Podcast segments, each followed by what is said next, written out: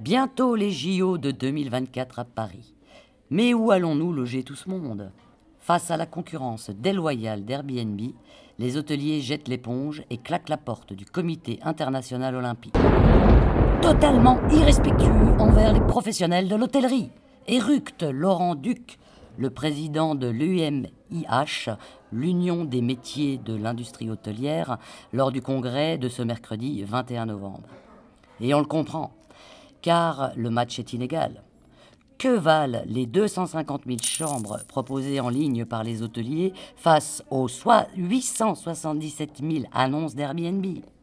Quand on sait en plus qu'à Paris, plus de la moitié des particuliers ne respectent pas la loi et ne reversent pas leurs taxes de séjour à l'administration fiscale, il y a en effet de quoi être en colère.